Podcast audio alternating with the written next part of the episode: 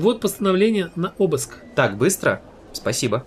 Ну, тут, как я понял, дело не терпит отлагательств. Поручайте обыск, ответственность за мной. И будь осторожнее, не пари горячку, ладно? Так точно. Что будешь искать? Любые следы посторонних исследований, которыми этот Кочетков официально не должен был заниматься. Поверил в безумную теорию нового приятеля? Я изучил, чем Матвей занимался. Список внушительный. Если честно, сначала думал, что обнаружу только скучный перечень загрязнения окружающей среды, но он даже участвовал в деле Самсонова, и, как было сказано в статье, именно его улики дополнили картину и собрали все бессмысленные данные воедино. Громкое было дело. Интересно. Но все же... Знаю, я сам скептик. Но пока это больше всего похоже на правду. Скоро узнаем, что там Кочетков в своей лаборатории на самом деле делал и зачем. Ладно, действуй. И держи меня в курсе. Андрей махнул рукой группе. Быстро захлопнулись двери служебных машин, тревожно завыли сирены. Андрей сжимал в руках прозрачную папку с ордером на обыск в научном центре. Что они ищут? Он спохватился, нужно было предупредить Соню и вызвать Матвея. Без него в лаборатории делать нечего. Матвей ответил сразу. Он уже выезжал. От Сони ничего. Ее телефон лежал где-то в сумке. Звук его тихой вибрации утонул в шуме вечернего ресторана. Соня внимательно смотрела на человека, который сидел перед ней, почти смущенно ерзал на стуле, то и дело пытался пригладить ладонью густые волосы. Признаюсь вам честно, я польщен, весьма польщен. Кто бы мог подумать, у меня, сказать по правде, ученого не самого признанного, и вдруг интервью... Ну что вы, я изучила ваши университетские работы, вас точно недооценили. А тут вы правы, Софья, правы. Это все проклятые бюрократы, спонсоры эти, которые ничего в хороших исследованиях не смыслят. Подумать только, вручить грант Морозову. И вы не подумайте дурного, он ученый видный и человек не самый плохой, но сколько условностей, сколько «но» было в его теориях. Разработки, которыми он занимался, помяните мое слово, точно занимался, в тайне, наверняка преступные. Нет, впрочем, Впрочем, я слишком эмоционален. Вы меня простите. Волнение, сами понимаете. Мне любопытно все же о вас. Статьи об ученых – это ваша профессиональная, так сказать, э, сфера? Не совсем. Раньше я писала детективы, кстати, очень популярные. А потом поняла, что меня увлекают немного другие вещи. Надо же, подумать только, такая милая девушка и вдруг детективы. В прошлом году один из моих романов вошел в десятку самых страшных детективов десятилетия. Да что вы, как необычно для девушки. Представьте себе, вы знаете, меня это будоражит. Разобраться, какие ошибки совершает человек, какие страхи, страсти у него внутри. Я думаю, что любое преступление – это очередной сюжет. На самом деле, все всегда на поверхности. Стоит только попытаться разглядеть. И доказательство всегда очень простое. Но если бы все было так просто, в нашем мире вообще не было бы преступлений. К сожалению, в мире не так много талантливых людей, еще и способных, к тому же, доблестно нести свою службу. Это так, это так. Наша встреча интереснее, чем я мог ожидать. А вы полны сюрпризов. Вы даже представить себе не можете, насколько. За вас? В лаборатории было пусто. Рабочий день закончился, и единственным сотрудником, которого встретила группа Андрея, была помощница Кочеткова. Она ошарашенно посмотрела на ордер. Молча кивнула, пропуская полицию. Нам нужно все. Документы, последние отчеты. Также мы будем вынуждены забрать для исследования оборудование. Конечно, конечно. Господи, что же случилось? У меня будут проблемы? Не волнуйтесь, можете идти домой. Завтра я попрошу вас явиться для дачи показаний. Оставьте свой номер телефона, хорошо? И мой запишите. Вот. Через 15 минут приехал Матвей. Что-нибудь нашли? Я даже не знаю, что именно мы ищем. Поможешь? Пока полиция искала следы преступления в лаборатории, в ресторане Соня с потенциальным убийцей вела спокойный разговор. О студенческой жизни, первых научных работах. Соня мягко, не настаивая ни на чем, уводила разговор в нужную ей сторону. Она не могла до конца понять, кто все-таки перед ней. Убийца, оказавшийся способным изобрести такое изощренное оружие, или просто недооцененный ученый, которому не хватает внимания. Кстати, я хотел один жест. Вы только не подумайте. С дуру в лаборатории оставил, но помощница моя прислала. Минуту, я сейчас. Он вышел на улицу. Соня внимательно проводила его взглядом. Он принимал у курьера букет. В лаборатории Матвей опустился на одно колено, чтобы поближе разглядеть несколько предметов внизу. Поднял мусорное ведро, поставил на стол. Что там? Странно. Это разве не Сонины вещи? Вот тут. Да. Подожди, а это? Не знаю, лепестки роз? Вот черт. Матвей? Да что там? Соня ведь назначила встречу этому, Кочеткову. Хотела что-нибудь выведать. Она совсем уже? С Кочетковым, черт. Андрей выскочил за дверь и догнал помощницу Кочеткова на лестнице. Куда уехал ваш начальник? В ресторан. Астория. Где он находится? Рядом. Минут 10 на машине. Я могу дать адрес. Да. И скажите, он брал с собой букет? Красные розы. Я заказала их вчера вечером. Днем привезли. Но он их забыл. Я отправила курьером. Скоро должны доставить. Кочетков поставил розы в вазу на столе. Они словно сияли красным светом в полутьме вечернего ресторана. Красота! Но не стоило. Что вы, что вы. Вот поставите дома в вазу, они вас радовать будут, верно? Андрей схватил Матвея за плечи. Если твоя теория верна, мог Кочетков взять образец ДНК с расчески, найти волос или еще что? Мог. Конечно, мог. И поместить на розы? Как распылитель? Ну, теоретически. Андрею этого было достаточно. Они бросились вниз по лестнице, в машину. У них 10 минут. Сирены, вечерняя дорога. Андрей в панике повторял про себя, только бы не опоздать. В ресторане Кочетков рассчитался, галантно выхватил счет из рук Сони. Что вы, у меня давно такого приятного, такого чудесного даже вечера не было, я вам клянусь. Это взаимно. Я буду рада начать работу над статьей. Благодарю, благодарю. И букет только не забудьте. Вас подвести? Полиция ворвалась в ресторан. Топот. Грохот. Возмущенные испуганные возгласы посетителей. Сонины руки, потянувшиеся было к букету, замерли в воздухе. Кочеткова скрутили, предъявив ему обвинение запыхавшимися голосами. Через 20 минут приехали специалисты в спецформе, осторожно забрали букет. Соню отправили к врачу. Прошло больше суток, прежде чем Матвей смог дать Андрею ответ. Ничего нет. То есть как? Вот так. Я сначала что-то заметил и решил, что вот оно, но... Что но? Оказалось, что это какие-то искусственные феромоны, что ли. Феромоны? Чего? Привлекательности себе добавить решил? Угу, сам в шоке. Вот только ничего другого на цветах не было. Хотя теперь я и понимал, что ищу. Ясно. Что будешь делать? Разговаривать с ним. Что еще? Кочетков холодно посмотрел на Андрея, когда тот вошел в комнату для допросов. Ученого освободили от наручников, и теперь он сидел, сложа руки на груди, постукивал по телу кончиками пальцев. Ну-с, и где мой адвокат? Давайте подождем. Андрей терпеливо кивнул, опустился на стул. Вместе с ним в помещение вошла и Соня. Андрей хотел было сурово на нее посмотреть, но все же не решился и с допросной не выгнал. Ой, надо же. Товарищ, так сказать, журналистка. Не ожидал от вас такого, Софья, не ожидал. Вы, Константин, не подумайте плохого. Я всего лишь хочу справедливости.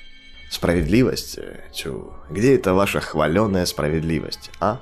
Где?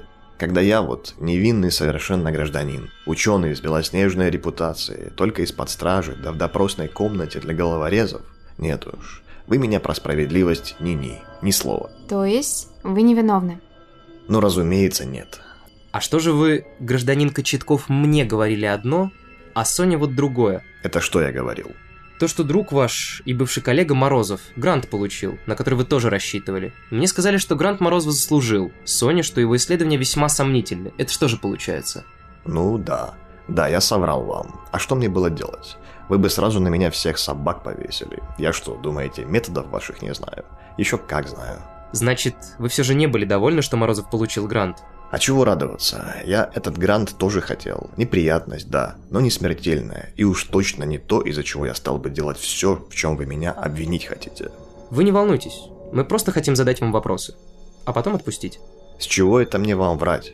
Давайте я вам задам вопросы. А вы сами решите, отвечать? Или адвоката дождаться, все официально протоколировать, заполнять, фиксировать. Понимаете? Ну, допустим. Вы расскажите, как сами считаете, что могло случиться? Кто мог желать смерти Морозову и Радченко? Или хотя бы одному Морозову? Не знаю я, не знаю. Человек он хороший был, это я всегда признавал. Слышите? Всегда.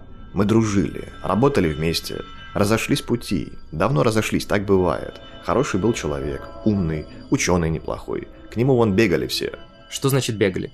Переводили, значит, кому не лень, из отделов других. У него этих научных сотрудников целый каталог бы набрался. Выбирай не хочу. Из вашей команды кто-нибудь уходил к Морозову? А как же? Павлов, помощник мой был, талантливый парень, надменный, правда. Но что с него взять? Понимал, чего стоит. Подождите, тот Павлов, который должен был с Морозовым лететь в командировку? Он самый. Пригрел на шее змею, ничего не скажешь. Да и подружка его за ним следом, Лелико. Они с помощницей Морозова в подруга ходили. Вот и замолвила, видать, словечко. Но это я без обиды говорю, честное слово. Ну как это без обиды? Ведь Морозов уходит, несколько человек из вашей команды переманил. Выходит или нет, а я все же не в обиде был. Давно хотел избавиться от них, да никак случай не подворачивался. А тут, можно сказать, как на блюдечке. А почему вы хотели от своих сотрудников избавиться? Мутные они были ребята. Что могу сказать? Сначала вроде смотрю, мол, все при них, рекомендации, дипломы, волгоградский медицинский. Не мечта, конечно, но навыков у них было поболее, чем у московских выпускников. Это сразу было видно. Умные ребята, с говорком, правда, чудным. Больно меня это раздражало. То есть сначала все было хорошо. Что вас потом смутило? Племянник друга моего из отдела по иммунотерапии, сам из Волгограда. И точно такой же вуз закончил. В том же году. Потом уже в московский поступил. Так вот, хоть убей моих сотрудников, вспомнить не мог. И вы решили, что они обманули вас? Да не то чтобы решил, сомневаться стал. Но дипломы, они же на месте, документ как-никак. Да и чего, через две недели они к Морозову перевелись. И не стал больше копаться. Что-то еще вам внушало недоверие? Да нет, вроде. Просто мутные они были, вот и все. Избавился от них, и ладно. Понимаю. Тогда вот еще одна неувязочка. С вашего компьютера медсестре Черкасовой отправляли сообщения. Любовного характера. Это были вы? Кочетков вдруг стал каким-то маленьким, угрюмым, почесал затылок, понуро кивнул. Я... Вы... Вы признаете, что намеренно спровоцировали отъезд медсестры Черкасовой на время убийства, чтобы навести на нее подозрение? Но-но, такого я не говорил. Кочетков подскочил было на месте, но потом спохватился и медленно опустился на стул. Не говорил я такого, не говорил. Что сообщение писал, признаю. Нравилась мне она. А фотографии почему чужие поставили? Почему-почему? Чтобы не догадалась, что я – это я. Она девушка видная, а я ей в отцы уже гожусь. Ну, я надеялся... На что вы надеялись? Что она приедет, увидит, что на фотографии один человек, в реальности же совсем другой, и простит вас? Да я сам знаю, что глупо получилось. Сам себя загнал в эту ложь. Да все остановиться не мог. Нравилась она мне. А как то самолет садился, меня словно осенило. Правда, кто на фотографии, а кто в реальности два разных человека. И плевать ей будет на мой внутренний мир, плевать. Струсил я. Так и не сел в тот самолет, не сел. Понятно.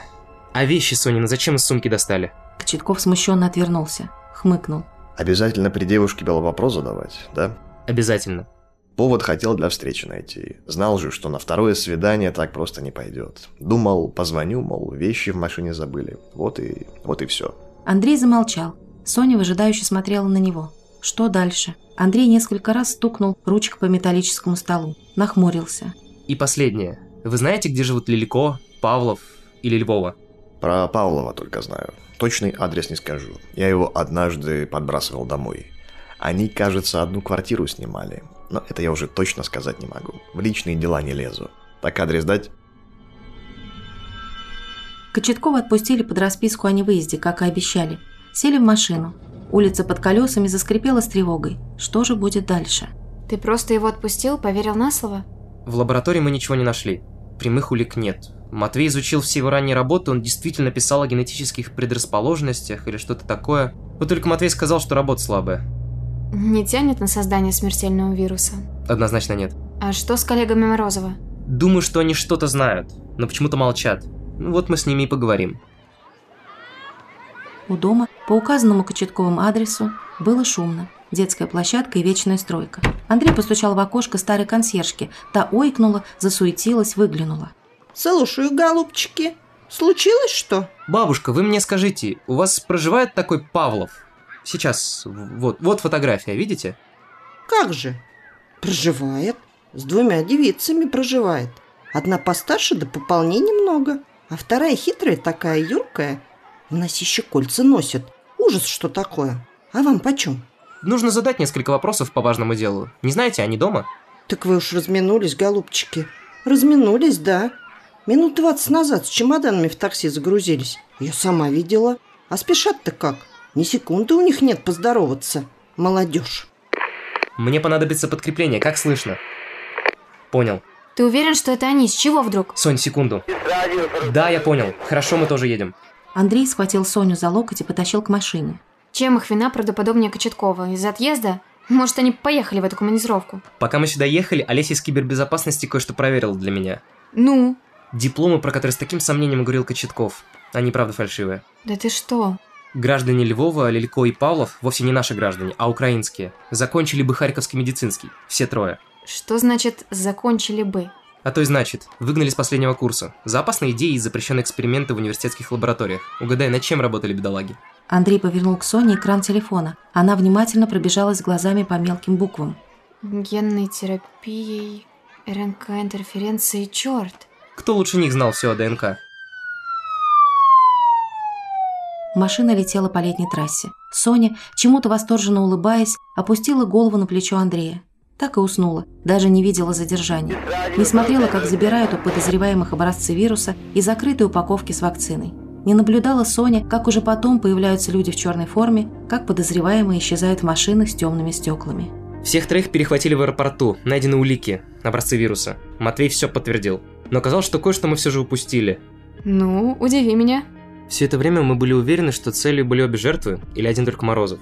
Ну кому нужен этот Раченко, верно? Только вот при задержании Лилько пуганая девица оказалась, сразу стала сотрудничать. Так вот, она рассказала все. Морозов привел в команду Радченко, ну и приобщили они его к самому неблагодарному делу – бумажки сортировать. Он молча их перебирает, с работы уходит вовремя. А они ночами в лаборатории якобы помогают морозовским делам. А на самом деле... А на самом деле занимаются своим нелегальным исследованием. В точку. Так вот, Радченко однажды угораздил оказаться не в том месте и не в то время. Увидел, что они явно не туберкулезом заняты. Ну, не удержался. Бумажки нужные тихонько той ночью полистал, пока наши красавцы покурить уходили. Сам и вляпался. С поличным они его за бумажками и поймали. Они его и подкупали, и запугивали, даже к себе в дело брать хотели. А пацан перепугался страшно, говорил, мол, не расскажу никому, вы только меня не трогайте. Но они решили перестраховаться.